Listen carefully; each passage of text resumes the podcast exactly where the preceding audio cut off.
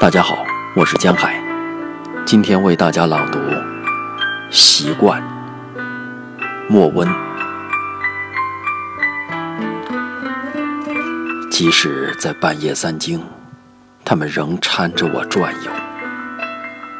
然而天黑了，他们常松手，而且时间较长久。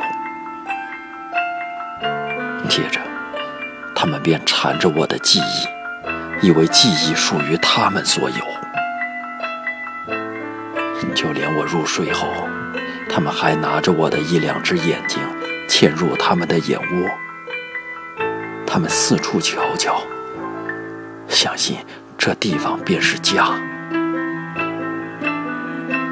当我醒来，可以感觉到黑色的肺液飞入世纪的更深处。